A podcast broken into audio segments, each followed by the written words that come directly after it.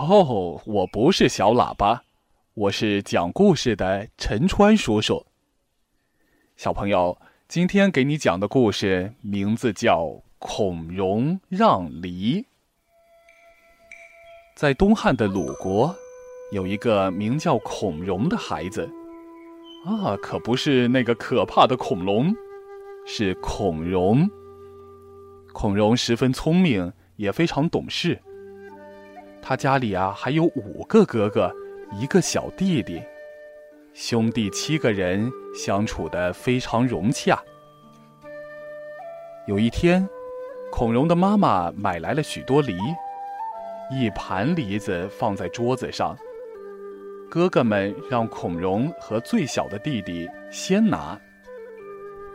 孔融看了看盘子里的梨，这梨子有大有小。我该捡哪个呢？孔融不挑好的，不捡大的，只拿了一只最小的梨子，津津有味地吃了起来。爸爸看见了孔融的行为，很高兴，心想：别看这孩子刚刚四岁，却懂得应该把好的东西留给别人的道理呢。于是，爸爸故意问孔融。盘子里这么多的梨，又让你先拿，你为什么不拿大的，要拿一个最小的呢？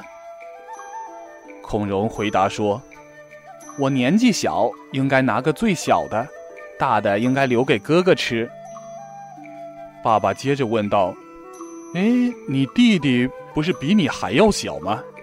照你这么说，他应该拿一个最小的才对呀。”孔融说。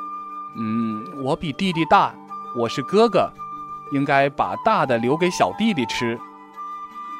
爸爸听他这么说，哈哈大笑。哎呀，好孩子，好孩子，你可真是个好孩子，以后一定会很有出息的。